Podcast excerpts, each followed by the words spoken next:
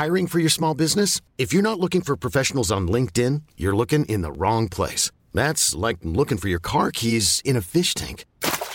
LinkedIn helps you hire professionals you can't find anywhere else, even those who aren't actively searching for a new job but might be open to the perfect role. In a given month, over 70% of LinkedIn users don't even visit other leading job sites. So start looking in the right place. With LinkedIn, you can hire professionals like a professional. Post your free job on linkedin.com slash achieve today. Bonsoir à tous, très heureux de débuter la semaine de Soir Info en votre compagnie en direct. Vous le savez, comme chaque soir sur CNews jusqu'à 22h30, je vous fais les, présentations des invités dans une poignée de secondes. D'abord à 21h pile, le rappel de l'actualité. Barbara Durand.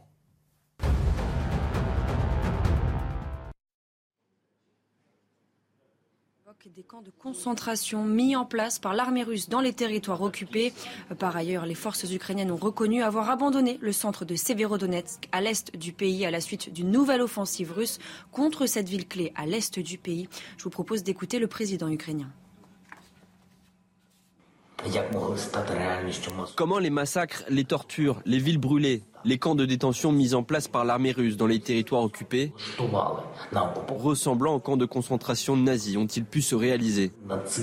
Et en même temps, la Russie espère qu'elle ne sera pas vraiment responsable de tout ce mal, de tous ces coups barbares portés aux maisons, aux hôpitaux et aux églises. Plus à l'ouest, dans la région de Kiev, sept corps ont été découverts ce lundi dans une nouvelle fosse près de Boutcha. Les civils ont été torturés par les Russes puis lâchement exécutés d'une balle dans la tête, a indiqué sur Facebook le chef de la police de Kiev, précisant que plusieurs victimes avaient les mains liées et les genoux attachés. Nous sommes entrés dans une, économie de guerre. Ce sont les mots d'Emmanuel Macron ce lundi à l'inauguration du Salon de l'armement terrestre Eurosatori. Face au conflit en Ukraine, le président de la République souhaite une réévaluation de la loi de programmation militaire 2019-2025. Voici ce qu'il entend. Nous sommes à la veille de transformation profonde. Je le disais en commençant mon propos, nous entrons dans une économie de guerre, ce qui est un changement pour beaucoup d'entre nous soyons lucides, qui va nous obliger à investir davantage pour les États, à être plus exigeants avec les industriels pour ces derniers, à être encore plus innovants, plus rapides, à changer parfois le mode de relation pour pouvoir répondre beaucoup plus rapidement aux besoins et aider à avoir des équipements qui correspondent aux besoins parfois de court terme de l'armée, à sortir de certains modèles que nous connaissions historiquement pour réussir à, à équiper certains de nos partenaires beaucoup plus rapidement, et pour m'accompagner ce soir dans ce Soir Info, Tatiana Renard-Barzac, bonsoir, journaliste politique. Merci d'être présente. Merci à Pierre Gentillet d'être autour de la table également, avocat au barreau de Paris. Bonsoir à vous. Bonsoir Jean-Sébastien Ferjou, directeur de la publication d'Atlantico. Et bonsoir Monsieur François Patria. Ravi de vous avoir, président du groupe LREM au Sénat. On va très largement revenir, vous l'imaginez, sur ce premier tour de législative et des divers enseignements qu'on peut en, tirer. Mais avant cela, euh, il était important d'évoquer le, drame de Clessé euh, quelques instants ensemble. Après ce, drame d'ailleurs qui a touché le, village de Saône-et-Loire il y a quelques jours, une marche blanche était organisée en fin de journée euh, aujourd'hui en la mémoire de la jeune Emma, vous le savez, cette adolescente de 13 ans poignardée à mort il y a quatre jours par son petit ami qui a reconnu les faits. Marie, comment vous êtes accompagnée de Mathilde Vous avez euh, passé les dernières heures et, les derniers jours, même euh, du côté de la, de la Saône-et-Loire. Vous avez vécu euh, aujourd'hui, au moment de cette, cette marche blanche, pardon, un instant particulièrement fort, énormément de monde également pour soutenir la famille aujourd'hui. Exactement, il y avait énormément euh, de monde, parfois venu de très loin pour rendre hommage euh, à Emma. Donc des centaines de personnes habillées en blanc. Et ce qui est impressionnant, c'est que ces centaines de personnes ont respecté euh, donc ce silence pendant toute la durée de la marche, pendant près d'une heure. Certaines personnes ont préféré s'écarter du cortège pour exprimer leur douleur, pour pleurer. La famille d'Emma été présente et la maman n'a cessé de remercier toutes les personnes qui s'étaient déplacées. Elle a fait preuve d'une force admirable aujourd'hui. Tout le monde a été ému. Je vous propose d'écouter ce que les participants de cette marche blanche ont pensé d'elle.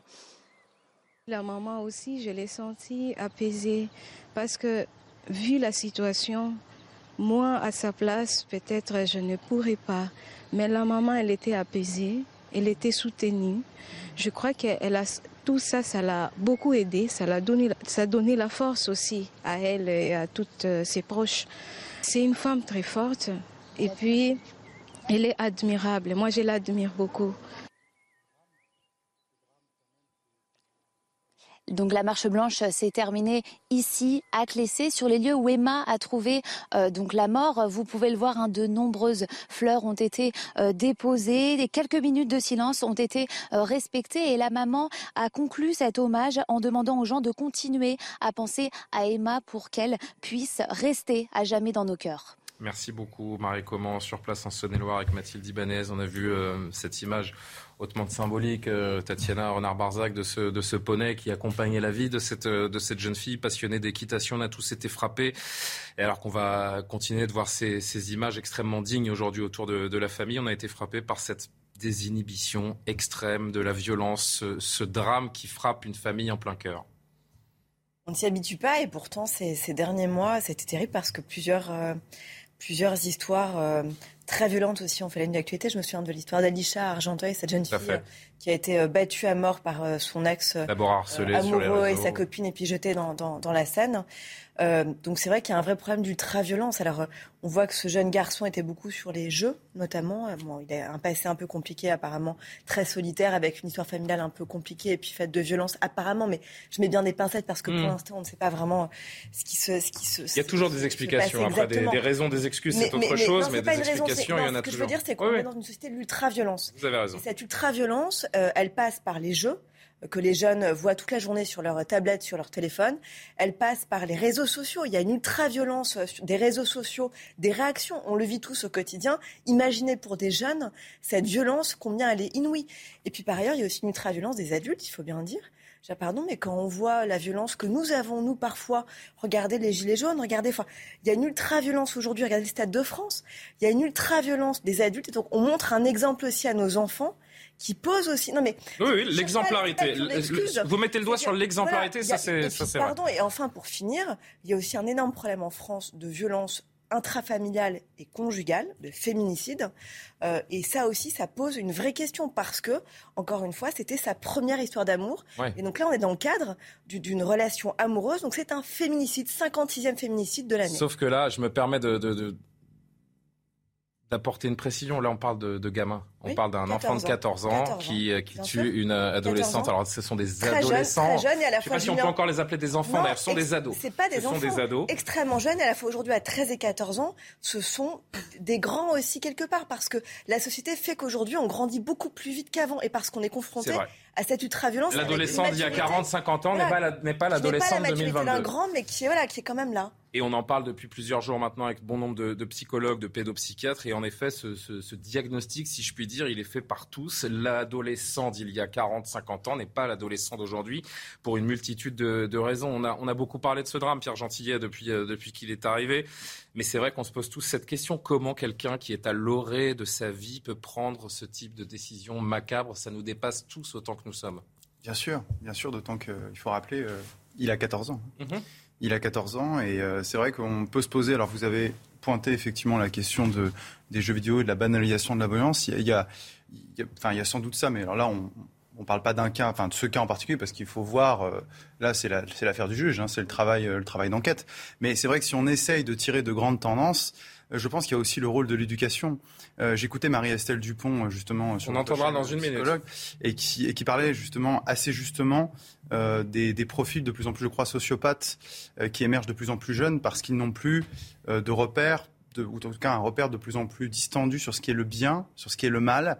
Et ça a sans doute un rapport profond avec l'éducation qu'ils reçoivent, avec l'affection, avec l'empathie. Si on ne reçoit pas d'affection, euh, comment peut-on être sensible? Et on a des profils, justement, ce genre de profils-là, ce sont des profils, justement, qui ont, ont de moins en moins de sensibilité. Alors, justement, comme vous l'évoquez, euh, David Poujol, qui est en régie avec nous euh, ce soir, j'avais prévu de le diffuser dans quelques instants, mais on peut on peut peut-être diffuser tout de suite l'extrait de Marie-Estelle Dupont, qui en effet donc psychologue, qui était tout à l'heure chez Laurence Ferrari, qui tente d'expliquer comment s'opère cette déconnexion du réel chez certains enfants ou adolescents. Écoutez-la et, et on fait réagir les autres invités juste après.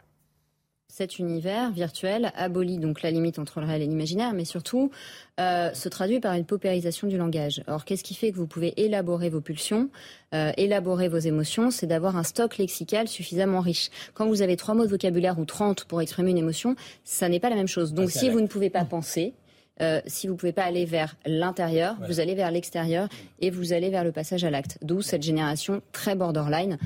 En fait, que ce soit si par la famille, par les jeux vidéo, par les réseaux sociaux, en fait, on décrit actuellement une sorte de, laxisme éducationnel ambiant. Oui, après, je ne sais pas s'il faut le lier à ce fait divers-là en particulier. Je trouve ça toujours délicat quand on tire des leçons d'un fait divers en particulier, parce que l'existence du mal, enfin, c'est un fait.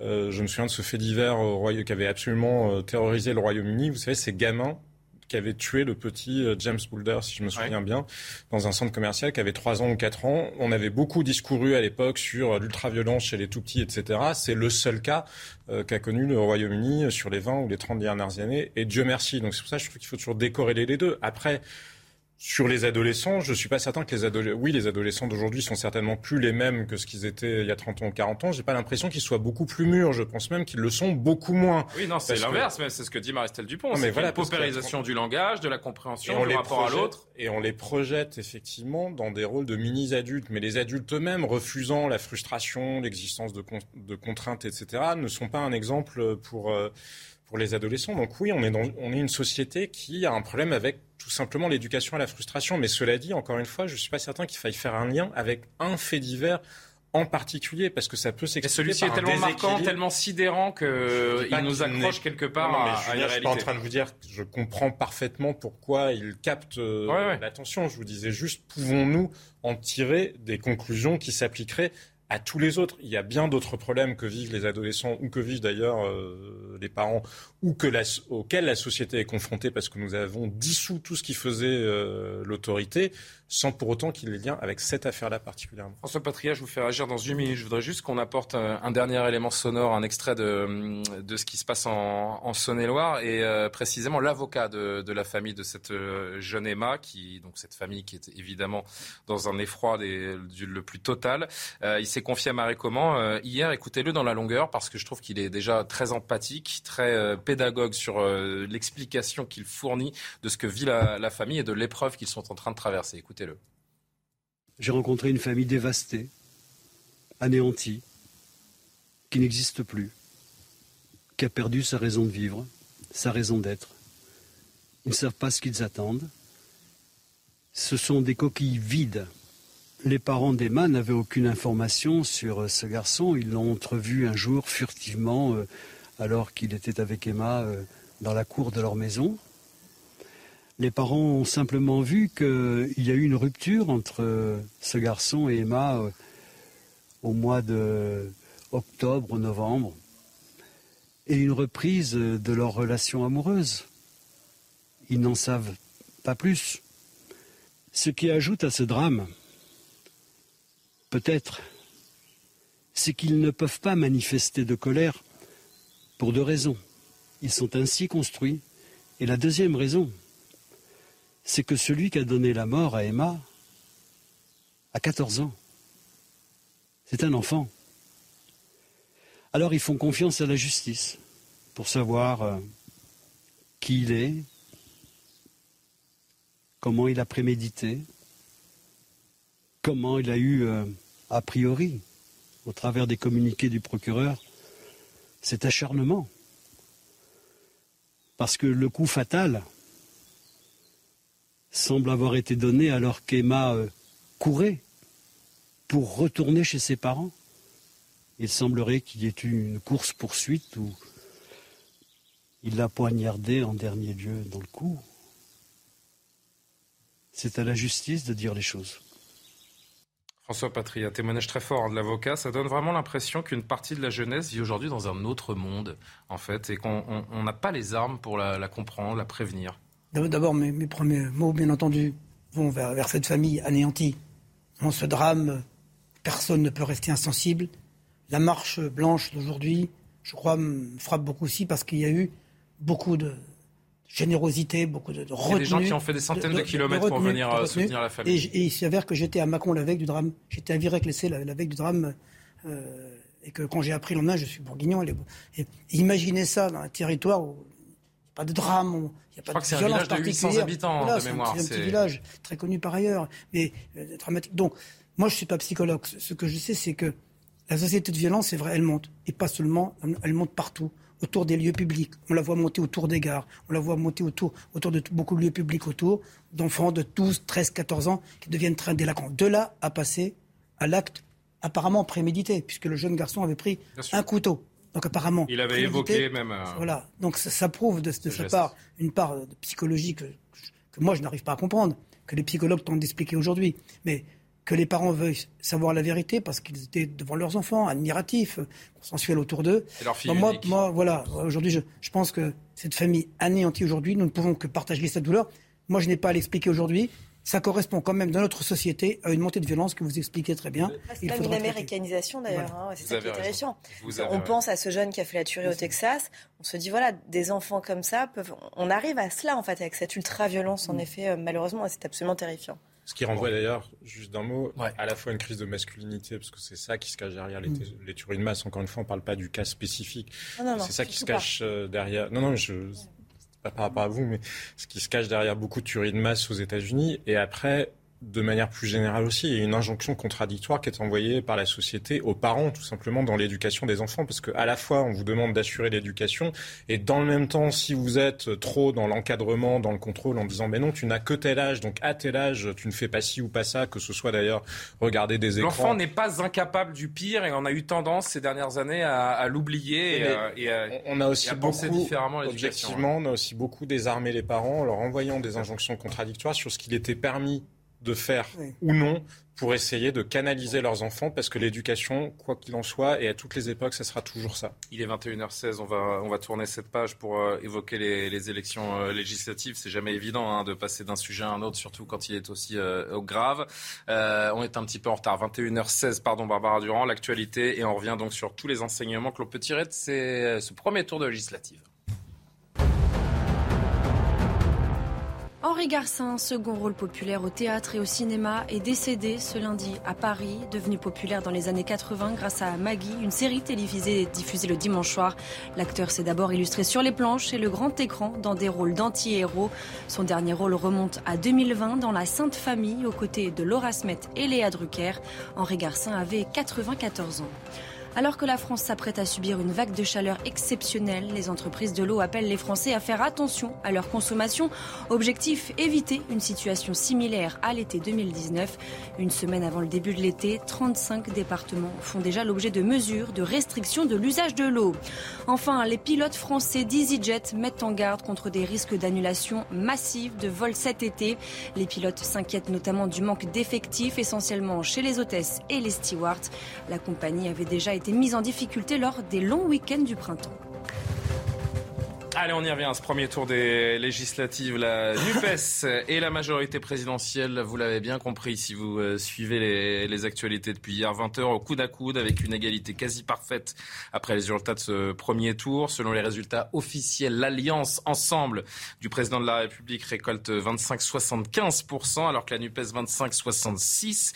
Mais ces chiffres ne conviennent pas aux artisans de l'Union de la gauche. Dans la nuit, c'est Manuel Bompard d'abord qui a sonné l'alerte d'une nouvelle manipulation de Gérald Darmanin euh, avec ce, tweet publié euh, aux alentours de 3 heures du matin. Et puis Jean-Luc Mélenchon qui en a remis une couche aujourd'hui.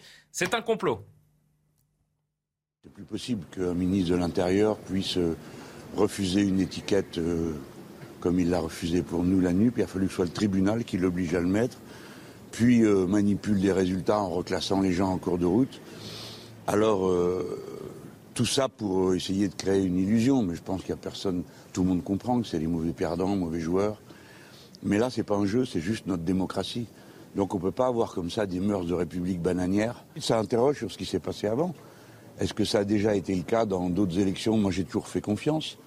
Je me suis toujours dit, bon, ben voilà, c'est. Et là, non, on a un gros doute maintenant sur ce qu'ils sont capables de faire pour manipuler les résultats. Tout d'un coup, je me dis, mais comment ça se fait? C'est vrai, on n'a jamais contrôlé, ni au départ, ni à l'arrivée, les votes électroniques.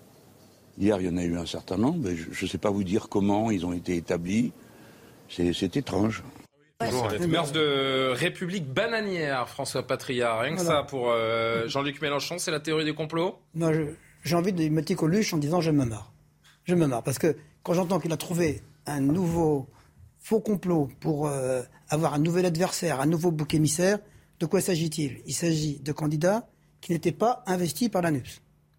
Qui pourtant étaient dissidents. non, mais, non, mais ils étaient dissidents. Et en deuxième lieu, on a bien vérifié que ces gens que la NUPS n'avait pas voulu investir. Voilà, il y a les deux. Et puis, ça s'est passé aussi à droite à côté. Ils ont été comptabilisés divers gauche, parce qu'ils sont socialistes pour certains.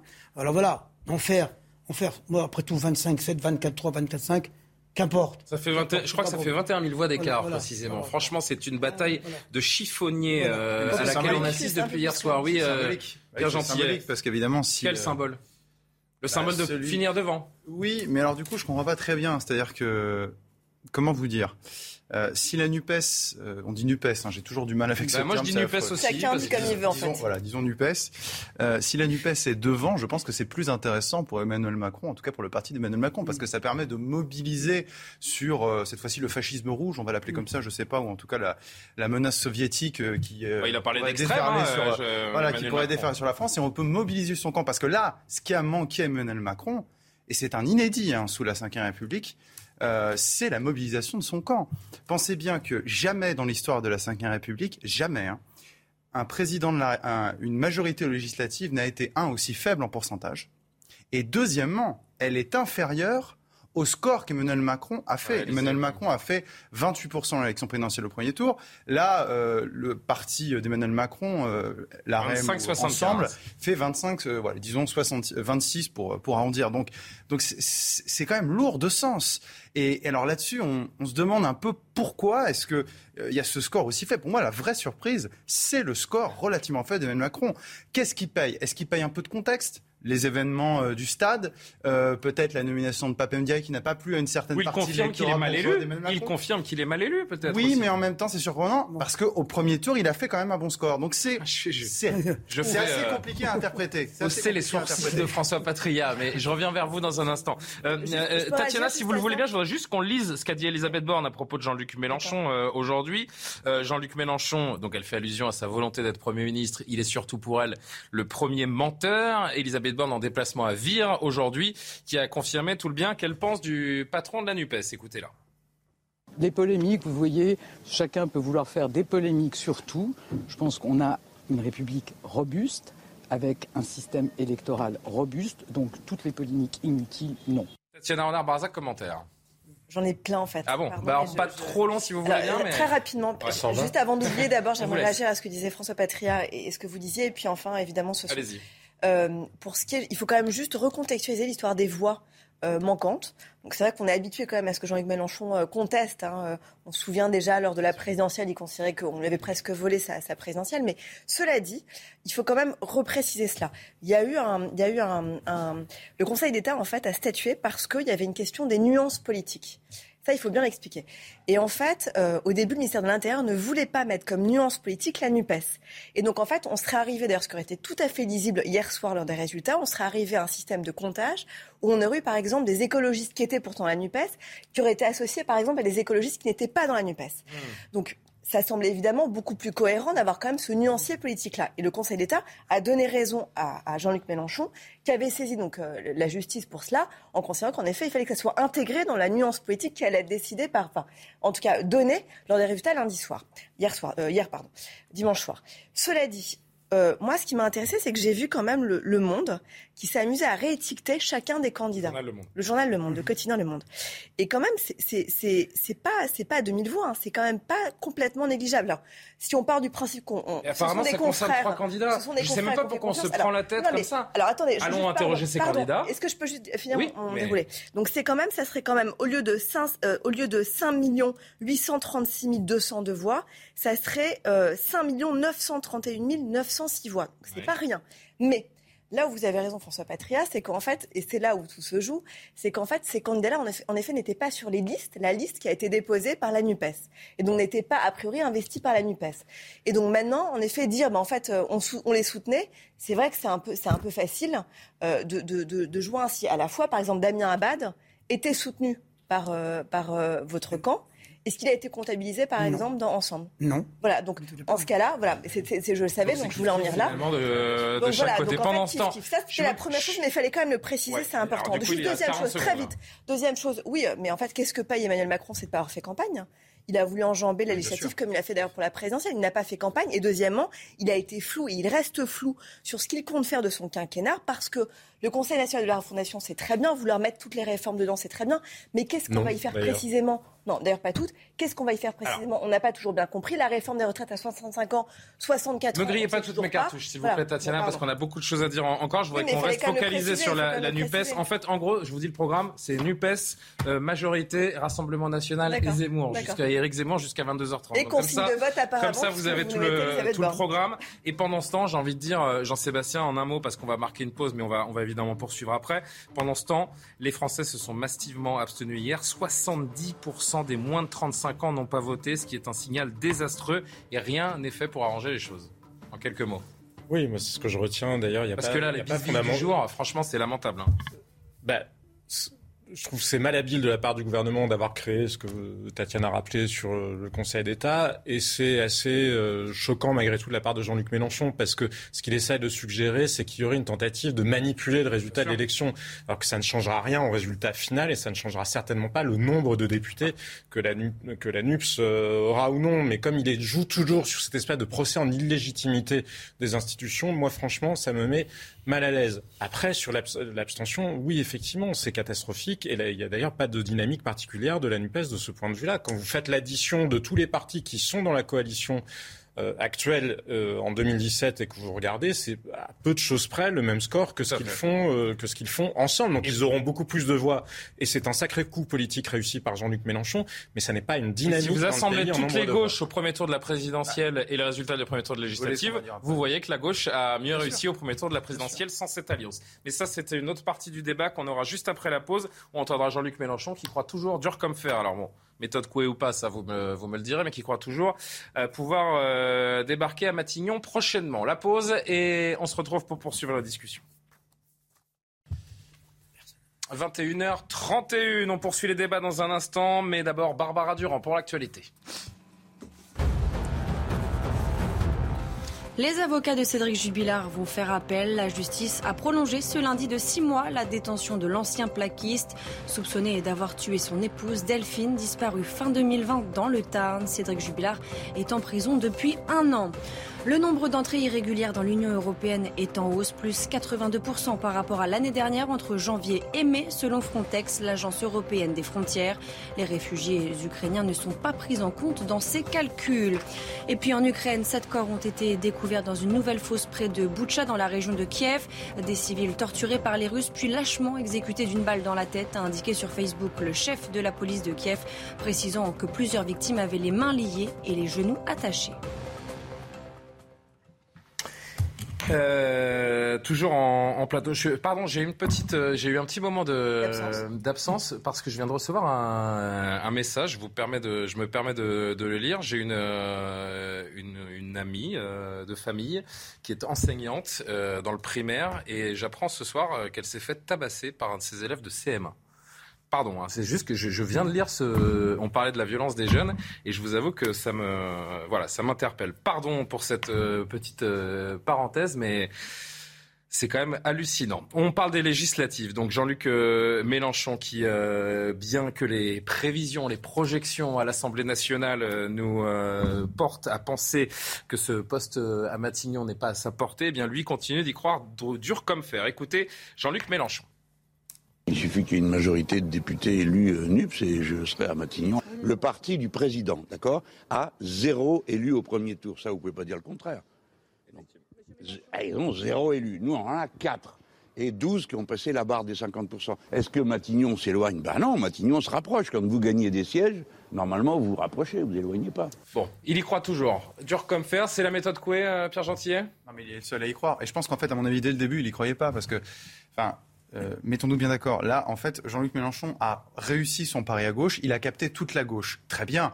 Mais notons qu'il a fait un score qui n'est pas exceptionnel. Je veux dire, 25%, 26%, allez, admettons, 26% des voix au premier tour, avec toute la gauche derrière lui, toute la gauche rassemblée. Avec l'abstention, c'est 12% des inscrits. Bien sûr. Et Et au premier tour des élections présidentielles, la gauche faisait tout cumulé au moins 30%.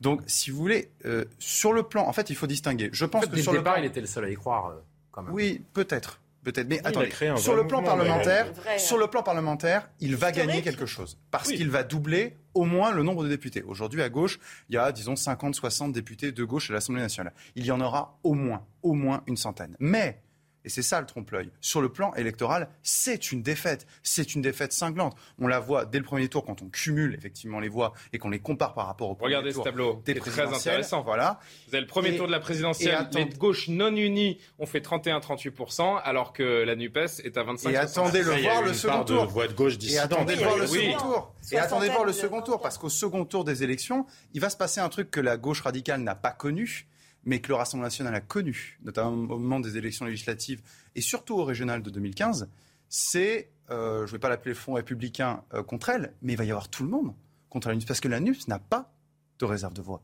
Il n'y a, pas de réserve de voix. D'accord. Ah je sais ce que vous allez dire. Vous avez raison. Elle est très légère. des jeunes. Il y a quelques, 70% des jeunes quelques personnes qui vont se mobiliser, mais c'est pas comparable à la réserve de voix qu'à la majorité.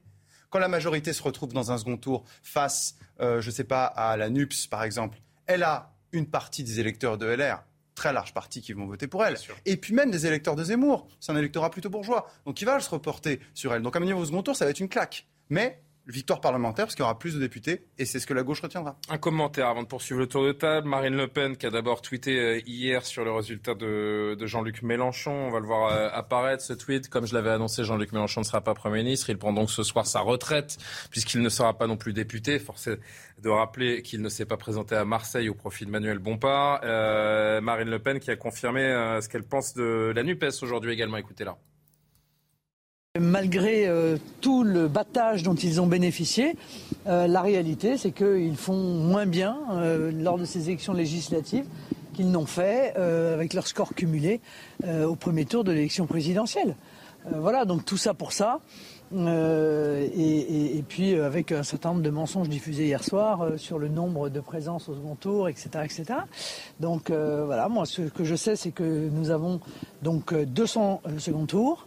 Euh, dont 5 triangulaires et 108 circonscriptions. Nous sommes arrivés en tête et où donc nous pouvons faire élire des députés. Il y a quelque chose, il y a quelque chose d'assez fou quand même, Jean-Sébastien Ferjou. Alors, vous allez commenter ce que dit euh, Marine Le Pen, mais la présidentielle a montré à quel point la droite, et même la droite radicale, avait progressé en France. Et pourtant, c'est ce face-à-face entre la gauche et le centre qui prédomine. C'est la conséquence d'une campagne qui a totalement consacré ce duel Jean-Luc Mélenchon-Emmanuel Macron. Comment on a dérivé comme ça de, de, la droite, voire de la droite très à droite, jusqu'à euh, ce duel gauche-centre aujourd'hui?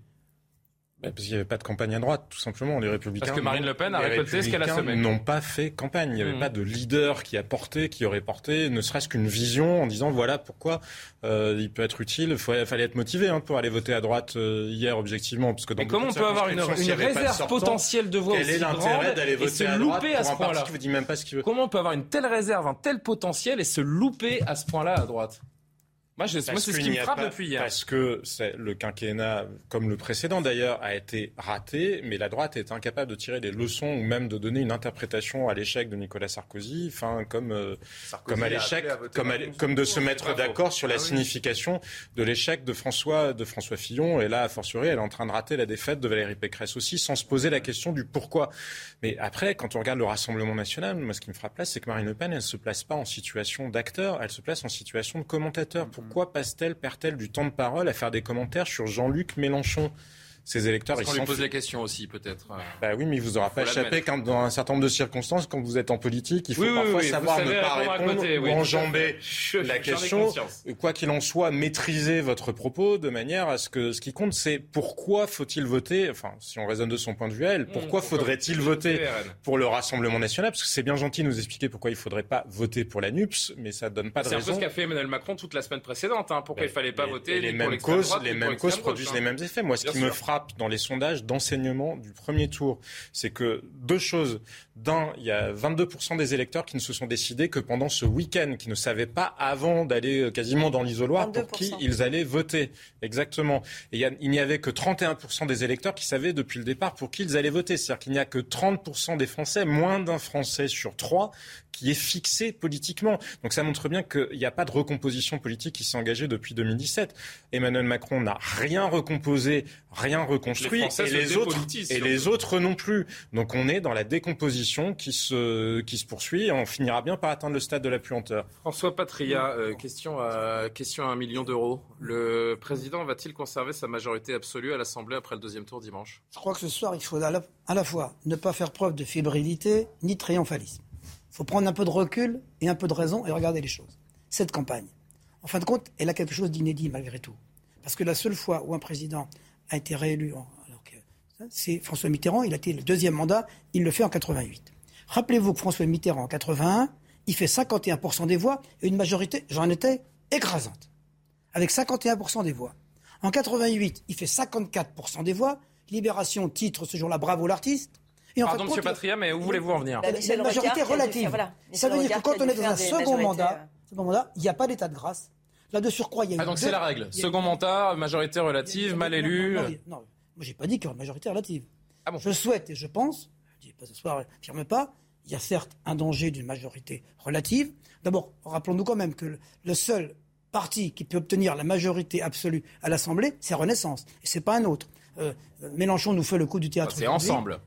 Plus que Renaissance. Grâce au mode de scrutin français, parce que ça ne serait pas une évidence autrement. Enfin, ce mode de scrutin existe depuis Sur le proportionnel, ce ne serait pas le cas. Si on avait un scrutin britannique, il y aurait l'élection ah aurait été finie il y aurait 200 députés. Oui, mais c'est pas, pas anodin de, de Si on était en Grande-Bretagne, il n'y aurait pas Mélenchon. Donc, non, mais je veux bien, mais donc je continue. Il y aurait Mélenchon. Donc, ce que je pense, je pense aujourd'hui, c'est que d'abord, par rapport aux chiffres qu'on évoquait tout à l'heure, nous sommes présents dans 420 circonscriptions.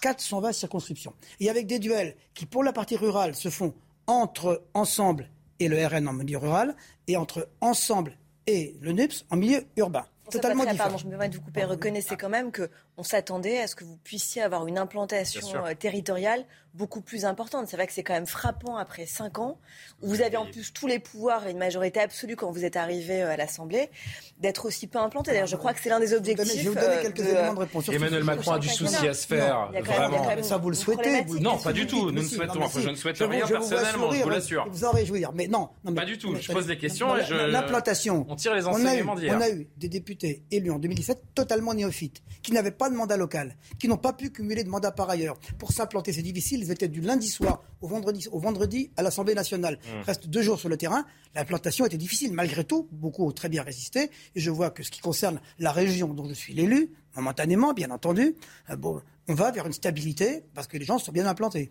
Mais si je peux me permettre, quand on voit les ministres, par exemple, là, certains qui sont vraiment en grande difficulté, et pas, des moindres, hein, des, ministres très importants du gouvernement Macron, je pense à Amélie Montchalin, euh, je pense à, à Clément Beaune. À Clément Beaune, évidemment. Je pense à Flavia Guérini, même, qui est en difficulté aussi euh, à Paris, pour le coup. Je pense qu'ils pourront être élus tous les trois non, mais ça interpelle quand même. on se dit quand même qu'il y a peut-être un vote sanction de personnalités qui sont censées représenter vraiment la Macronie très proche. On sait que c'est très proche d'Emmanuel Macron. Est-ce que ça pose pas une question? bon Oui, 12 sur 15. Darmanin a fait un très bon score. Bien sûr. Et on, a l'impression quand même qu'on est, vers qu'on est en train d'entrer, Pierre Gentillet, dans un quinquennat absolument ingouvernable en fait. C'est pas sûr. Encore une fois, je vous dis, attendons le second tour. Il va y avoir de toute façon un effet de vague mécaniquement, puisque, soyons clairs, des trois grands partis qui sont qualifiés pour le second tour, celui qui a une réserve, qui a la meilleure réserve de voix dans les différentes configurations, c'est Renaissance. Donc moi, à titre personnel, même si je n'ai aucune sympathie, c'est peu de dire pour, euh, pour Renaissance, euh, je pense qu'ils auront, bah, désolé de vous le dire, je, je pense qu'ils auront leur majorité absolue. Pour moi, il n'y a pas de doute là-dessus. Je voulais ah juste... Ah non, aucun. Je vous parie une caisse de champagne. Ah ben je veux bien, ouais. Les 10 ah bah, rien que pour le principe. Mais moi je donne rien en échange. je dans ce cas, il fonctionne pas. Non, une toute dernière chose et après j'ai terminé. Je voulais juste revenir sur ce que vous disiez parce que comme on n'aborde pas la droite, vous, vous, disiez où est la droite? Allez-y. C'est intéressant. Où est la droite? Euh, j'ai regardé un petit peu à la loupe les différentes circonscriptions et les différents euh, députés sortants. C'est très intéressant. C'est-à-dire que là, la droite. La droite LR. Hein. La droite, la droite LR. Rappelons que la droite LR, elle fait entre 10 et 11 je ne sais plus exactement, 10,8. Et elle fait un meilleur score que prévu. Voilà, mais un meilleur score que prévu. Comme je vous le disais sur ce plateau depuis des C'est normal, puisque Valérie Pécresse a eu un effet utile en faveur de Macron. Mais ce qui est intéressant de noter, c'est qu'en fait, là, la droite, pourquoi la droite fait un score aussi faible? Déjà, premièrement, parce que la droite est déjà un petit peu gouvernement.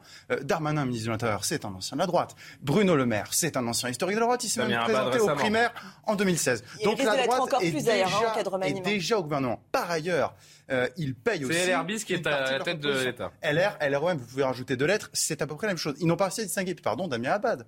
Damien Abad, le porte-parole, enfin le, le, président, le patron des, des députés LR, voilà, et qui, et qui rejoint euh, LROM. Donc ça, ça joue un Quand vous regardez à la loupe les différentes circonscriptions des LR, vous voyez que les seuls qui résistent, il n'y a que deux profils. C'est ceux, je prends Olivier Marlex par exemple, dans le nord de la région centre, euh, qui lui est élu depuis euh, plusieurs décennies, donc très très vieux baron. Et deuxième cas de figure, ce sont Marlex mais si, allez-y, allez-y, allez-y. Oui, d'accord. Il nous reste 50 secondes et Tatiana veut Le vieux député a été battu, il date 1988. Mais le nom Marlex, alors je vais être précis, le nom Marlex c'est un nom qui existe depuis plusieurs décennies sur la même circonscription. Voilà. Euh, ensuite, il y a un deuxième type de profil, c'est ceux qui n'ont pas eu de candidat LRM contre eux. Aurélien Pradier, qui fait 40% des voix euh, dès le premier tour, bah évidemment, c'est facile quand on n'a pas de député LRM. Gabriel Attal. Par contre, vous savez pourquoi Parce que la candidate LR investie face à Gabriel Attal a oublié d'aller déposer sa candidature sans en prévenir le parti. Ah, si, je, peux me permettre. professionnel. Euh, en 30 secondes, c'est possible, Tatiana On va envoyer la pub. Je vais essayer. Euh, en fait, euh, on ne parle pas de LRM, mais LR en fait est très important parce que ça, risque d'être les faiseurs de roi en fait pour vous à l'Assemblée.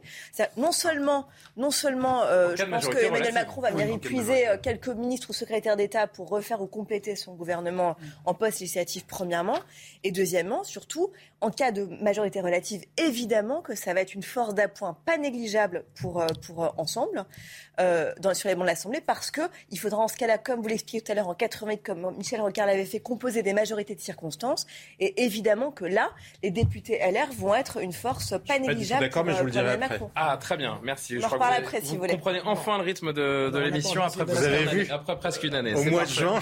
Euh, tiens, juste une. Oui ou non, pas, enfin pas oui ou non, mais euh, appelez-vous à faire barrage au Rassemblement national à la NUPES ou à voter blanc Ou à vous-même François Patria. je vais vous donner ce qui Dans les, dans les circonscriptions où la NUPES et le aucune, voix, RN sont ensemble. Aucune voix face à face. pour le Front.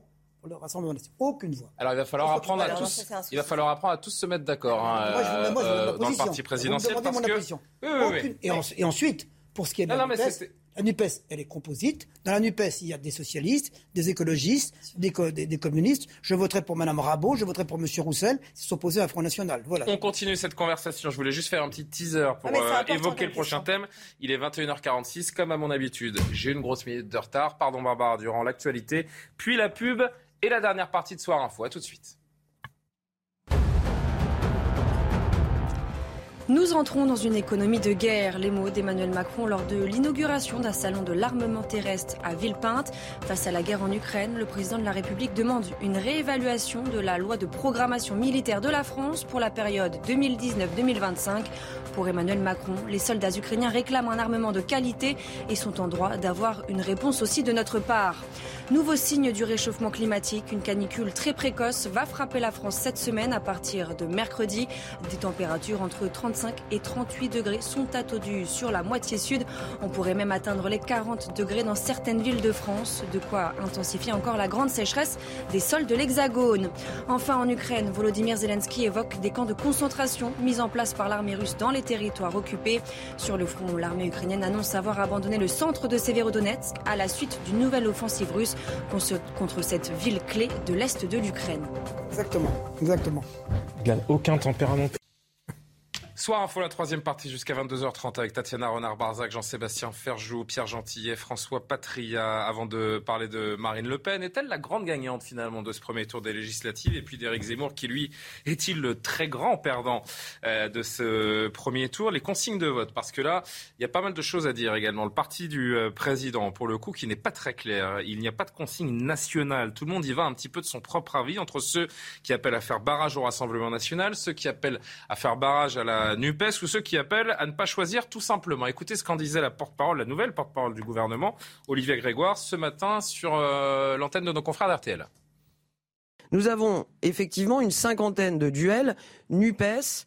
Euh, RN 58 pour être précis. Moi, je veux bien qu'on commande 10% de l'image, mais ça n'est pas l'image.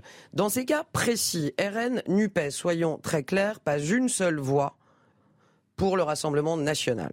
Par ailleurs, effectivement, il y a 50 euh, nuances de NUPES en réalité. Vous avez euh, socialistes, des écologistes, vous avez des communistes, vous avez des LFI radicaux.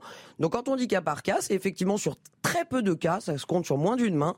Nous, nous en remettrons effectivement à, la, volonté des citoyens. Mais très clairement, Alba Ventura, comme d'habitude, j'ai envie de vous dire, pas une voix pour le Rassemblement national. On ne change pas la majorité présidentielle. Vous avez compris? Oui, j'ai compris, mais je voulais d'abord, parce que je suis aussi rebelle qu'un élève de CM1, donc juste revenir sur ce que disait Tatiana quand elle disait que les LR étaient en position de faiseur de roi, mais ah juste d'une phrase. Non, mais juste d'une phrase, je ne crois pas que ce sera le cas, parce que pour l'être, ça supposerait avoir une colonne vertébrale, ça supposerait que le parti ait un leadership clair et qu'il soit en situation de négocier quelque chose. J'en sais rien, par exemple, un changement de garde des Sceaux pour qu'il y ait une politique pénale qui ressemble un peu plus à ce que serait un, gouvernement de droite. Mais à mon avis, ne négocieront rien de tout ça. Et de toute façon, on voit bien qu'on vit dans une période où les gens ont tendance à regarder les sondages avant de décider la posture qu'ils adoptent. Je vous coupe deux secondes, même Donc en théorie, vous avez parfaitement raison, mais dans la vraie vie, j'aimerais bien qu'on soit sur les consignes de vote parce que sinon on n'ira jamais au bout de l'émission. Ils vont même être doublement faisurs de roi. Pardon, j'avais même oublié ce détail, petit détail, mais en fait pas négligeable, très gros détail, c'est qu'en fait dans les reports de voix et, là où, euh, LREM va aller chercher des voix, LR n'est pas négligeable parce qu'il va falloir. Oui, mais sur le débat qui est posé Non, mais vraiment, non, mais vraiment, parce que là, ça fait 5 minutes déjà. Je vais sur la consigne de vote. Ouais. Malgré tout, je pense que ça fait bien longtemps que les électeurs LR ne s'intéressent plus aux consignes de vote que leur parti leur donne. C'est vrai aussi. Mais sur les consignes de vote. Pas de ligne claire du côté de la Macronie. D'un, c'est une ligne qui est effectivement pas claire. C'est assez surprenant de voir que ça n'était pas anticipé hier soir et que c'est pas un cas de figure qui était très quand même euh, difficile euh, à concevoir. Et après, moi, je la trouve choquante, la consigne en question. Parce que on nous dit, pas une voix pour le. Et d'ailleurs, vous nous le dites aussi pour le Rassemblement national, mais sans nous expliquer d'ailleurs pourquoi. Et bah, bah, Monsieur en tout cas, je ne l'ai pas entendu ni de la part d'Olivier Grégoire, ni de la part d'Emmanuel Vargon, ni de la part de Clément Beaune hier soir. c'est toujours pareil, c'est-à-dire qu'il colle des badges républicains ou anti-républicains aux uns et aux autres. Je vais vous dire sur les bases de. Pourquoi je trouve ça choquant? Parce que c'est qu'il faut une forme de démocratie censitaire. C'est un mépris social, c'est une forme de racisme social. C'est-à-dire que comme la NUPS, qui n'est pas le parti populaire qu'elle pense être ou qu'elle prétend être, parce que c'est quand même les électeurs des centres-villes, c'est pas pour habiter dans le centre de Paris, même dans des quartiers dits populaires ou dans le centre de Bordeaux. Euh, rassurez-vous, vous pas le lumpen prolétariat. Hein. Donc c'est plutôt des cas de. Et donc, d'un côté, il y a une colère qui est peut-être brute de décoffrage. Je, vous dis, il y a des tas de raisons de dire qu'on ne souhaite pas que le Rassemblement national soit élu. C'est autre chose. On peut ne pas partager les valeurs du Rassemblement national.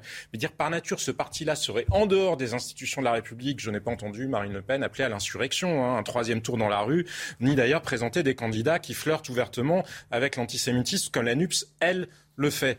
Et donc cette espèce de deux poids deux mesures permanent où d'un côté parce que c'est euh, un produit populo, c'est la colère euh, version euh, plouc, enfin dans l'idée qu'ils s'en font. Alors là c'est aucune voix pour eux et puis de l'autre côté c'est ah bah oui c'est presque un réflexe parce que là c'est des bobos des centres-villes. Alors peut-être qu'on pourrait les récupérer. Alors là eux on va faire semblant de pas voir. Ben non, il y a des candidats de la nuit. Et dernier mot, dernier mot parce que moi je veux bien qu'on m'explique effectivement qu'il y a des gens de la France insoumise et que c'est pas la même chose que le Parti socialiste et les Verts. Je peux vous garantir qu'il y avait une alliance entre des gens de droite et le Rassemblement national, mais ni M. Patria ni personne d'autre n'aurait fait la différence. Ils auraient appelé à faire battre tous les gens qui auraient été dans la coalition et pas juste ceux qui auraient été originaires du Rassemblement national. François Patria, ce sera intéressant d'entendre votre réponse juste après regarder le, tweet de Papendiaï, le nouveau euh, ministre de l'Éducation nationale, qui lui euh, appelle euh, sans aucune ambiguïté, quelle que soit la configuration, aucune voix ne doit aller au Rassemblement national. Le combat contre l'extrême droite n'est pas un principe à géométrie variable. Qu'en dites-vous de tout cela, François Patria Vous qui êtes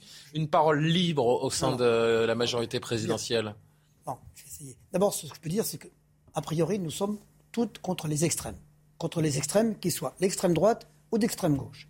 Alors, vous avez fait une réponse anticipée. Nous considérons que ces extrêmes sont en dehors du champ de la République. Monsieur, par exemple, je prends un exemple. Le candidat communiste, c'est un vrai républicain. Fabien Roussel. Fabien Roussel est un vrai républicain. Qui a tweeté, qui a fait changer d'avis Elisabeth Borne cet après-midi, on va l'entendre. Je, connais de vrais républicains. Je pourrais en prendre beaucoup d'autres comme ça. Or, je considère que des gens qui défendent le communautarisme, qui défendent les traités, qui, sont, qui défendent le communautarisme, qui sont contre les traités signés par la France, qui sont contre l'Europe, qui prennent des propos extrémistes, qui manifestent avec le CCIF, etc., sont des gens qui sont en dehors du champ républicain vous ne l'entendez pas comme tel, c'est pas nous de donner des brevets ou pas. Mais on considère que les gens qui sont bah, sur les extrêmes, bah, aujourd'hui, nous devons, nous devons, aujourd'hui, nous ne voterons pas, nous ne leur donnerons pas de pouvoir de voix. Voilà, c'est clair. Mais ce qui est Il y a ce revirement. Alors, euh, Tatiana et, Pierre Gentier, je donne suite la parole. Ce revirement, puisque François Patria en, parlait, d'Elisabeth Borne, qui refusait de donner des consignes de vote euh, depuis euh, hier soir. Il y a eu ce tweet entre-temps de Fabien Roussel qu'on va lire ensemble. J'entends dire qu'Elisabeth Borne refuserait d'appeler au barrage républicain face à l'extrême droite. Lorsque j'ai appelé à faire barrage au second tour de la présidentielle, je l'ai fait avec clarté à vous d'avoir l'honneur d'en faire de même. Depuis, Elisabeth Borne, la première ministre, a changé de discours ce matin à Vire dans le Calvados. Écoutez-la. Notre position, c'est aucune voix pour le Front National. Ensuite, quand on a des candidats NUP, très clairement, si on a affaire à un candidat qui ne respecte pas les valeurs républicaines, qui insulte nos policiers, qui demande de ne plus soutenir l'Ukraine, qui veut sortir de l'Europe, nous n'appelons pas à voter pour lui. Si on a affaire à un candidat qui respecte les valeurs républicaines, alors nous le soutenons. C'est par exemple ce que j'ai eu l'occasion de dire s'agissant de Fabien Roussel. François Patria qui me dit hors antenne, qu'est-ce qu'elle dit de différent de ce que j'ai dit? Mais c'est pas la question, monsieur Patria. je me tourne vers Tatiana qui attend de prendre la parole. Mais la question, c'est que hier soir, Elisabeth Borne ne donne aucune consigne de vote et qu'elle change son fusil d'épaule aujourd'hui après avoir lu le, tweet de, Fabien Roussel. Non, j'irais même que ça va, ça, va, ça va au-delà de ça. C'est-à-dire que d'abord qu'il n'y ait pas eu de consigne de vote euh, en fait, on fait des sous-catégories dans la NUPES. mais c'est même pas ça, c'est pardon, mais on là, ça fait un peu amateur, si je peux me permettre. C'est-à-dire que c'est vrai que c'est très étrange de ne pas avoir donné de consignes euh, au groupe et aux, personnes, aux mm. candidats et aux ministres qui se présentaient en disant voilà, Évidemment qu'il allait avoir une configuration, il allait avoir ce genre de duel au second tour. Donc c'est dingue. Pierre, à 20h, personne n'est harmonisé sa prise de parole, qu'il n'y ait pas eu des éléments de langage sur quelle consigne de vote on donne. C'est la première chose. C'est très étonnant. Deuxième chose, euh, c'est vrai que cette euh, façon de considérer qu'on va faire du cas par cas, avec d'ailleurs des, exemples très précis, hein. il y a donc les bons et les mauvais élèves, ceux qui seraient contre la laïcité, qui, seraient, euh, qui insultent les policiers, ceux qui veulent sortir de l'Europe, ceux qui veulent, ne veulent plus soutenir les Ukrainiens. Alors ça, c'est non, basta. Par contre, Fabien Roussel, très bien. Mais par exemple, je vais prendre un exemple très concret et qui a montré aujourd'hui cette fébrilité et quand même cette, cette, cette chose un petit peu ambiguë, si je peux me permettre. Euh, Hénin Beaumont, Marine Le Pen qui arrive largement en tête, mais pas assez d'inscrits, donc elle ne, gagne pas dès le premier tour. Pourtant, elle a plus de 50%. Face à Marine Tondelier, candidate de la NUPS, écologiste. Là, évidemment, c'est quand même très étrange de dire qu'il n'y a pas de consigne de vote euh, en disant, évidemment, barrage à Marine Le Pen si on part de, si on part de votre principe de base. Stanislas Garini, du coup interpellé sur les réseaux sociaux aujourd'hui, a dû intervenir, a tweeté en disant voilà, la consigne est claire, aucune voix à Marine Le Pen. Bah, pas tant que ça, pardon, parce que lorsqu'on suit le précepte en fait d'Elisabeth Borne, on sent que c'est vraiment un deux poids deux mesures. C'est ça qui est très étrange, si je peux me permettre. Vraiment, enfin. Mais c'est vrai que c'est quand même extrêmement étrange. des consignes de vote. Qui suit les consignes de vote, à part la base de la base des, militants qui euh, aujourd'hui ne représentent pas vraiment l'électorat. Alors Pierre Gentillet qui attend de parler, et je m'en excuse, il est 22h02, comme le veut la tradition, j'ai deux minutes de retard sur le JT, Barbara Durand, et c'est vous qui prenez la parole juste après. En Saône-et-Loire, près de 1000 personnes ont rendu hommage à Emma, cette adolescente de 13 ans, mortellement poignardée la semaine dernière par son petit ami. Une marche blanche était organisée. Elle a pris le départ devant le Poney Club de Lézé, près de Mâcon. C'est là qu'Emma montait à cheval depuis ses 4 ans. D'autres personnes sont parties de Clessé, village dont la jeune fille était originaire. Il était pour eux très important d'être là aujourd'hui. Écoutez-les. C'était très digne et tout simple. Et j'ai mieux saisi que c'était important d'être là, de se déplacer pour euh, soutenir une, accompagner, voilà, accompagner. J'ai été très touchée hein, parce que les parents doivent subir quand même euh, ce malheur, quoi. C'est une chose qui devrait jamais arriver, des choses comme ça. Elle restera dans le cœur aussi de ses, de ses amis, de ses profs, euh, de sa famille, et puis dans tout, je pense que dans le cœur de, de tous les Français, parce que ça a ébranlé toute la France. Nouvel avant-goût d'une planète qui se réchauffe. Il va faire très chaud cette semaine. La France s'apprête à subir une vague de chaleur exceptionnelle. Cet air chaud arrivera mardi par le sud-ouest où les températures pourraient atteindre les 35-36 degrés avant de se diffuser d'abord sur toute la moitié sud mercredi, puis vers le nord. Cette vague de chaleur serait a priori à l'échelle nationale la plus précoce depuis le début des mesures, comme l'explique ce prévisionniste à Météo France. C'est un phénomène météo classique dans le sens où effectivement l'arrivée d'une dépression au large de la péninsule ibérique renvoie ces masses d'air chaud euh, sur le pays. Ce qui est très étonnant, c'est euh, les températures attendues qui sont très très élevées pour, euh, pour une, mi-juin. C'est une masse d'air qui est torride sur l'Afrique du Nord en ce moment, qui explique des températures aussi élevées et donc de probables records battus dans les jours qui viennent.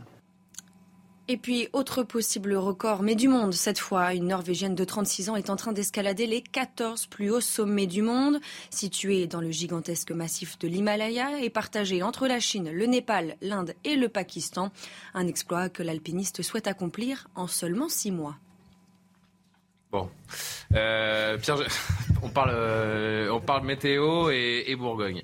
Euh, on revient à nos moutons, les législatives. On parle de ces appels au vote, de ces consignes. Pierre Gentillet, c'est vrai qu'on a entendu la première ministre et la majorité présidentielle, enfin le parti présidentiel plus généralement, qui fait des sous-catégories dans la Nupes en fait entre ceux qui sont validés républicains et ceux qui ne le sont pas. Oui, et puis même des sous-catégories, on peut dire à l'intérieur de LREM si on veut aller plus loin, parce que quand il parle des valeurs de la République, il y en a J'entends euh, la majorité qui nous dit à l'intérieur de la NUPES, il y en a qui partagent les valeurs publiques et il y en a qui ne les partagent pas. Déjà, qui nous dressent une liste, qu'on puisse voir peut-être s'y repérer. Et puis de l'autre côté, absolument, il y a Rassemblement national. Là, il n'y a pas de nuance. Hein. C'est-à-dire, ils sont tous, mais alors tous, euh, contraires aux valeurs de la République. Moi, je, n'en peux plus de cette expression. De Laissez-moi terminer. Je n'en peux plus de ces expressions valeurs de la République. Champ, ceux qui font partie du champ républicain, ces mots sont vides, ces mots sont creux il parle de moins en moins aux gens en réalité. Enfin, je veux dire, faut arrêter. Évidemment, il y a toujours des gens qui se font avoir avec cette espèce de mantra complètement ridicule, mais ça veut rien dire. Si vous voulez, moi, moi, je suis juriste, j'enseigne encore un petit peu le droit constitutionnel. Euh, la République, ça correspond quand même à une définition précise, d'accord? C'est, on peut dire un petit peu l'état de droit, c'est aussi la souveraineté du peuple, c'est le respect du peuple, du peuple souverain. Hein. c'est lui qui a le pouvoir, c'est lui qui a la décision. Excusez-moi, quand on a un choix entre un candidat à l'Assemblée nationale et euh, Madame Obono ou euh, qu'on voit à l'intérieur de la majorité, et, et, même quand on a à l'intérieur de la majorité quelqu'un qui s'appelle Papendia qui participait encore à des colloques interdits aux blancs, je veux dire, mais comment peut-on donner des leçons sur les valeurs de la République, monsieur? Enfin, je veux dire, faut arrêter. Ce parti, en l'occurrence, enfin ce parti, cette alliance Nupes, à l'intérieur, vous avez et notamment euh, dans les futurs députés de Saint-Denis qui vont représenter une part importante euh, du groupe NUPES à l'Assemblée nationale, vous avez des gens qui sont ouvertement communautaristes. Est-ce que ça, c'est pas justement au contraire à la République ou aux valeurs de la République, comme vous les appelez Les, les valeurs républiques, vous êtes incapable de donner une définition. D'accord. Vous êtes d'accord avec nous, là De quoi Non. Mais alors, donc, du coup, si vous avez un candidat à l'Assemblée nationale qui n'est pas euh, pour le communautaire, un candidat au Rassemblement national contre, admettons, Daniel Obono, hmm. Bah, très logiquement, qui respecte pas un bon les valeurs de la Daniel Obono est élu. si je peux me permettre. Contre d'autres valeurs de la République. Lesquelles Qu'est-ce que c'est vrai que vous vous retrouvez dans une situation quand même très compliquée. Est-ce que quelqu'un sur ce plateau peut me définir ce que c'est être républicain ah, Est-ce qu'on peut Qu'est-ce que c'est un parti de nos républicains Surtout, on peut vouloir faire battre des gens parce qu'on n'est pas d'accord avec eux sans considérer qu'ils sont en dehors du champ. J'aimerais juste recentrer le débat parce que moi. Tatiana, avant d'évoquer le Rassemblement national. Ce qui me semble intéressant et qui m'interpelle en fait, c'est que c'est très confusant pour deux raisons. D'abord parce que vous avez montré un son là de Papendia, le nouveau ministre de l'Éducation nationale qui est tout à fait en opposition, par exemple, à, la consigne et à ce que a dit aujourd'hui, par exemple, Jean-Michel Blanquer, qui a été donc euh, battu euh, sèchement dans le Loiret. Ça, c'est la première chose. Donc, on voit qu'au sein de LREM, en fait, vous avez des prises de position très divergentes. Et d'ailleurs, ces deux ministres qui se sont succédés montrent justement cet attelage assez étrange du et en même temps parfois. Deuxième chose, euh, c'est vrai que en fait, on, voit que pendant la présidentielle, on a eu, on a agité en fait le spectre du Rassemblement national et donc un front républicain contre le RN et donc le mauvais objet était Marine Le Pen. Et aujourd'hui, on agite le chiffon rouge contre Jean-Luc Mélenchon. Or, pendant la campagne présidentielle, c'est vrai que le, camp macroniste a beaucoup fait des appels du pied euh, aux, électeurs de Jean-Luc Mélenchon, a même intégré dans son programme et même dans son gouvernement des données du programme, la planification écologique par exemple, et même des termes dans les discours du candidat Emmanuel Macron. Donc c'est vrai qu'il y a quelque chose d'assez confusant là-dedans. À la fois, pardon, mais cette situation est tout à fait inédite parce qu'on se retrouve en effet avec un, un paysage tripartite euh, complètement nouveau et où en effet c'est un peu la théorie du Big Bang. Et donc c'est vrai qu'on se retrouve avec des, attelages et donc des, des prises de position et des duels inédits et donc c'est compliqué parce qu'on se retrouve là avec une sorte de tambour électoral quelque part euh, qui doit, je pense, un peu désabuser. Parfois, je, me tourne vers vous, mais oui, je pas du tout votre camp, mais qui doit désabuser quand même les électeurs. Parce qu'en en fait, à force de dire tout et n'importe quoi, et que chacun le fasse à sa propre façon parce que ça l'arrange à un moment donné, je suis pas sûr que les électeurs soient très mobilisés dimanche prochain, même si on espère évidemment le, contraire. Il faut qu'on avance, Monsieur Patria. Je suis désolé, on va évoquer le Rassemblement national avant de se poser la question d'Éric Zemmour et de, et de Reconquête.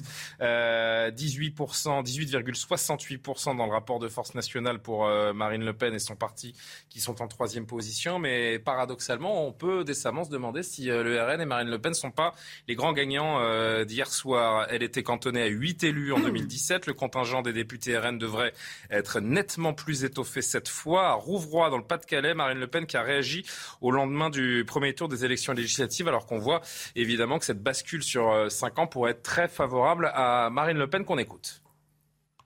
Nous sommes là, nous sommes bien là, nous sommes en dynamique forte depuis 2017, nous sommes les seuls à être en réalité en forte dynamique depuis 2017, car entre 2017 et aujourd'hui, euh, la, gauche et l'extrême gauche confondus euh, est en recul ou en stagnation, euh, En Marche est en recul fort, LR est en capilotade et le Rassemblement national, lui, est en forte progression. Le paradoxe, Pierre Gentillet, c'est que le RN perd d'une certaine façon son statut de, première force d'opposition et en même temps euh, va avoir un groupe euh, a priori plutôt conséquent. Oui, mais alors, ce qui est intéressant, c'est en fait, on peut. Moi, c'est vrai que j'étais. Après le deuxième tour de la présidentielle, pardon, j'en sais J'étais, j'étais très perturbé à l'annonce de ces résultats hier parce que je me disais, au fond, qui est le gagnant? En fait, je pense que j'ai. J'ai trouvé l'équation. C'est-à-dire, à mon avis, il y a un perdant, c'est la République en marche il y a un faux gagnant. Ah, qui pourrait avoir la majorité absolue encore. Premier tour, je parle du premier tour. je parle du premier tour, je suis prudent. Donc, un perdant, excusez-moi par rapport à ce qui est prévu, c'est la République en marche. Un faux, j'y arrive, un faux, un faux gagnant qui est la NUPES, puisque comme on l'a dit, c'est un score inférieur à ce qu'ils ont fait au premier tour de la présidentielle. Et quelqu'un qui n'a pas perdu. Euh, mais en même temps qui ne, qui ne gagne pas. C'est-à-dire qu'il n'y a pas de victoire, en même temps, ils n'avaient rien annoncé. Attention, eux, ils ne sont pas arrivés en disant. il y a un moment où elle espérait, elle parlait quand même de 150 députés quand même. Je crois qu'il y a eu une prise de parole. Ouais, 150 députés, je crois pas qu'ils si, ça. Elle l'a dit, elle l'a dit. Le Rassemblement national avait une vision complètement folle. Ils, voulaient, ils annonçaient 150 députés. Oui, oui, ils l'ont annoncé à un moment. Ils l'ont annoncé à un moment. Ça paraît fou. Quoi qu'il en soit, eux, ils ne visaient pas. Eux, ils ne visaient pas. Eux, ils ne visaient pas euh, l'idée de prendre la tête euh, du gouvernement, d'être Premier ministre ou que sais-je. Donc, parce qu'on n'a pas d'ambition qu'on est gagnant, bien sûr, bien sûr. Mais ils vont avoir, oui, oui, non, mais si vous voulez, mais ils vont avoir un groupe. Et c'est vrai que ce groupe leur donne une position, et ça s'articule aussi avec ce qu'on va dire après. Ils vont sans doute aussi mettre de côté le rival de ces élections présidentielles, qui est le Parti Reconquête, Éric Zemmour. Donc c'est clair que c'est pas une défaite, d'autant qu'il va être intéressant de regarder euh, les profils de ces jeunes députés, parce que ce sont beaucoup de jeunes députés qui vont arriver. Euh, qui sont euh, voilà, qui sont des gens qui ont un profil assez différent de ceux qu'on a l'habitude de voir au Rassemblement national. Ils sont plus de 200. On a vu ces comparaisons 2017-2022 avec euh, d'abord le nombre de députés qu'il y avait à l'Assemblée et le nombre qui pourrait y avoir. Et puis là où on voit une progression également sur ces 5 ans, c'est le nombre de candidats RN qualifiés au second tour. Ils étaient 120 en 2017, ils sont 208 désormais. Alors pour le détail très vite, Tatiana, il y a 107 duels entre la majorité et le RN, 59 entre le RN et la NUPES et 25 donc entre le RN et les Républicains. Qu'est-ce que ça dit de l'évolution du parti Vous dites? Si ça aurait été plus, il faut bien ah que ça aurait été plus bien sûr, si Reconquête n'avait pas bah, été là. Parce elle a tué Eric Zemmour, elle a réussi son... Si je, peux me permettre justement, a priori, je dirais que le RN est, sort très renforcé et assez gagnant pour répondre à votre question de ces législatives. Pourquoi? Pour plusieurs raisons. D'abord parce qu'en effet, ils vont avoir un groupe, et ça c'est historique pour eux depuis 86. Et donc ça montre que le travail de dédiabolisation de Marine Le Pen est à l'œuvre, et ça donne un statut, une stature, et surtout la voix va porter au sein de l'Assemblée nationale, parce que je rappelle qu'en fonction du nombre de députés qu'elle aura, euh, je ne pense pas qu'elle atteigne 58, mais en tout cas déjà 15, c'est pas mal. Et par ailleurs, il y a une histoire aussi de financement pour un parti qui est extrêmement endetté. Et ça, c'est quand même le nerf de la guerre. Le RN va avoir de l'argent euh, et, il va réavoir de l'argent parce qu'ils sont extrêmement endettés. Ça, c'est la première chose. Troisièmement, ils sont aussi gagnants parce qu'ils n'ont pas fait d'alliance avec Éric Zemmour, ils l'ont refusé. Et malgré tout, Marine Le Pen s'en sort extrêmement bien, euh, avec en effet 10 euh, points de, de, plus que lors, lors des dernières législatives. Donc ça, en effet, sans alliance pourtant, elle s'en sort très bien. Mais Je vais nuancer, je vais faire du et en même temps. Et pourtant, je pense qu'elle est aussi très perdante. Pourquoi? Parce que non seulement elle n'est pas arrivée en fait à, à, à, à, capitaliser sur la dynamique de la présidentielle. En fait, on s'attendait à un bien meilleur score vu ses résultats. Elle fait plus de 40% et là 18. Voilà, première chose. Deuxième chose, euh, parce qu'en réalité, euh, on voit qu'il n'y a pas vraiment d'implantation pour ce parti et pas vraiment de ressources humaines de cadre. Et surtout parce que tout est centré sur la chef. Souvenez-vous, pendant la campagne, lorsque Marine Le Pen a disparu après la campagne présidentielle pour se reposer, plus rien ne s'est passé. Et c'est là où Mélenchon est sorti du bois et a fait une campagne tambour battant. Et c'est pour ça qu'on dit qu'elle elle a été inexistante et pendant cette campagne. Et dernière, et dernière, dernière chose, pardon, et ça, et, ça, vient corroborer ce que je viens de dire, le fait qu'elle ait ouvert la porte au fait qu'elle ne se représenterait pas et qu'elle ne ferait plus de campagne, a ouvert, je pense, une brèche au sein même du parti où il y avait déjà une ligne de fracture et des vraies dissidences. Et donc là, je pense qu'il y a aussi une guerre en interne qui va être extrêmement néfaste pour la survie du parti, avec deux lignes très différentes, dont une qui voulait l'alliance avec Éric Zemmour. Et il y en a un justement qui se serait bien satisfait quand même des résultats du Rassemblement national, c'est Éric Zemmour. Son parti Reconquête n'a rassemblé que 4,24% des voix. Lui-même, Éric Zemmour a été éliminé au premier tour euh, dans la circonscription du, Var à Cogolin. Il tweet euh, ce soir, euh, Éric Zemmour à 20h10 précisément, annoncer notre mort une fois était ridicule. L'annoncer une deuxième fois est grotesque. Ils prennent leurs rêves pour des réalités et veulent notre mort car nous disons la vérité qui leur fait honte, qui leur fait peur et qui les dénonce. Nous continuerons donc de les combattre. Alors moi, en lisant ce tweet, déjà, je me demande qui sont les? Qui est-il? Qui sont-ils? Ah, c'est moi? Les médias. Les... Ouais. Après ces législatives, qu'est-ce qu'il reste aujourd'hui d'Éric Zemmour, Jean-Sébastien Ferjou qui quand même une forme d'aveu de faiblesse malgré tout. Moi, je ne dis pas que Reconquête euh, est mort, mais ils ont réussi à obtenir beaucoup, beaucoup d'adhérents, et c'est quand même pas euh, une mince performance dans le contexte de décomposition politique et de dépolitisation. des adhérents, mais pas de députés. Oui, mais ça c'est aussi euh, le mode de scrutin. Mais il y a eu des tas d'erreurs qui ont été commises dans la campagne. Après, la rhétorique du il, du machin, c'est une forme d'aveu de faiblesse parce que euh, c'est dire finalement euh, la vie est trop injuste. Il y a un petit côté, un petit côté Calimero. Il faut avouer qu'il y a eu un échec de la stratégie. Éric Zemmour était porteur de quoi initialement? Il était porteur quand même d'une idée d'union des droites. On voit bien que l'union des droites, elle ne Et son résultat, c'est celui de la division des droites. Peut-être était-elle hors de portée parce que justement, on l'a vu ce soir, euh, personne n'ira faire de reproches à quelqu'un qui s'allie avec la Nupes ou avec la France insoumise, alors qu'on vous fait systématiquement un reproche pour peu que vous disiez même ne serait-ce ou que vous parliez d'une thématique approchante de celle du Rassemblement national, sans même parler de faire des alliances. Il y a de toute façon ce deux poids deux mesures euh, qui pèsent. Maintenant, la, droite est effectivement dans cette situation très paradoxale de voir qu'il y a une grande attente de la part des Français qui ne se traduit pas. Mais eh c'est justement le mode de Alors, Je me permets de vous couper parce que c'est exactement ce qu'a dit Guillaume Pelletier euh, hier soir lors de notre soirée euh, consacrée aux résultats du premier tour des législatives. Écoutez-le qui doit vraiment tous nous marquer ce soir si on arrête la langue de bois. On a un bloc des gauches autour de 25-26, un bloc euh, macrono-mondialiste, centriste autour de 25-26. Et si on additionne le RN, Reconquête, LR et les divers droites, on est à 40%. Voilà le résultat de la division des droites. Et je pense que ce que nous avons posé, nous, ce concept incontournable de l'union des droites, c'est le grand sujet des prochains mois, des prochaines années. Où la droite veut continuer à perdre alors qu'elle est majoritaire dans notre pays. Laissez la place à, rendez-vous compte, j'ai été député pendant cinq ans.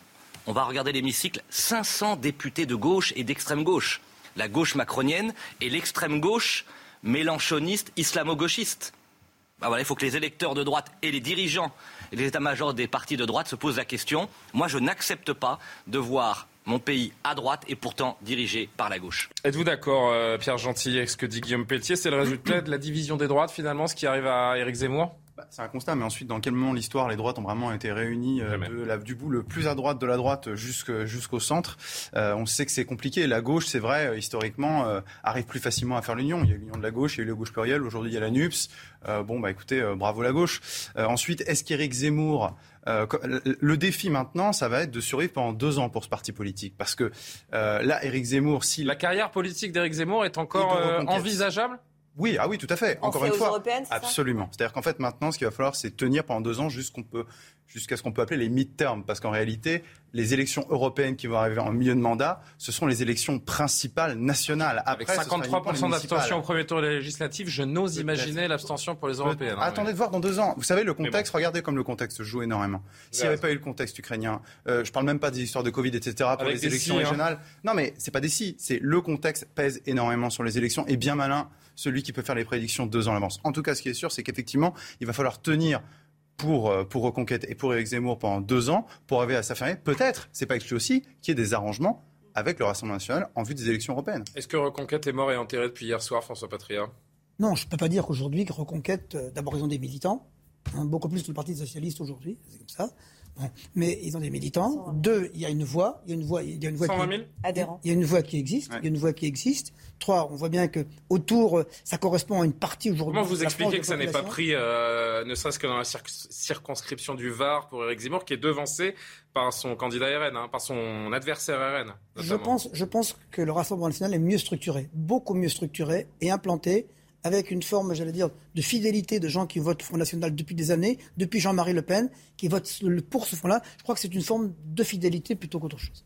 Mais, oui, mais des électeurs, pas des candidats, parce que les candidats changent beaucoup. En l'occurrence, c'est une exception. Lotio, il était président, il était, oui, président à la précédente élection, mais en réalité, ça change beaucoup pour la Deux derniers mots, Jean-Sébastien et Tatiana, vous conclurez rapidement chacun, s'il vous plaît. Patria, parce que son avis sur la circonscription du Var est très intéressant, mais quelle est, vous, votre ordonnance pour En Marche ou, ou Ensemble, ou on ne sait plus comment il s'appelle, justement pour essayer bah, d'avoir pas juste une majorité, mais surtout un souffle pour le quinquennat qui vient?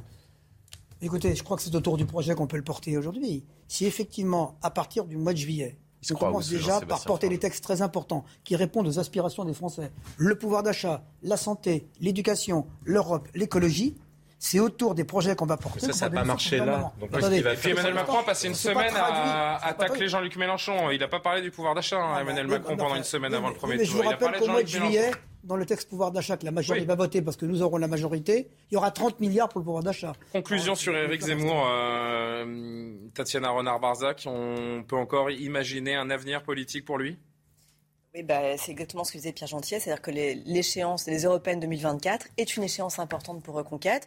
Je rappelle que d'ailleurs certains des cadres et des têtes de d'affiches, si j'ose dire, comment se maintenir, sont des eurodéputés, il faut pendant deux ans sans jamais mort en politique, Nicolas Bay, Gilbert Collard, voilà. Donc, évidemment, et, et, et, par ailleurs, euh, par ailleurs, on ne sait pas de quoi l'avenir sera fait. C'est-à-dire qu'en effet, cette union des droites qu'il a appelée de ses voeux, peut-être va à un moment donné quand même se dessiner parce que LR va se rendre compte de toute façon ils ne peuvent pas survivre sans cette union des droites. Surtout face à l'union de la gauche. Mais Julien, juste d'un mot. mais non, il n'y a pas de Julien parce que je suis en retard. François Mitterrand, après l'attentat du petit observatoire, franchement, je pense que personne ne misait sur le fait qu'il soit président de la République. je ne dis pas qu'Éric Zemmour sera président de la République, je vous dis juste qu'on n'est jamais mort Pardon, mais si je peux me permettre, euh, et les trois sur lesquels on comptait, c'est-à-dire Éric Zemmour, Stanislas Rigaud et Guillaume Pelletier, battus les trois au premier tour. C'est quand même pas, ça augure quand même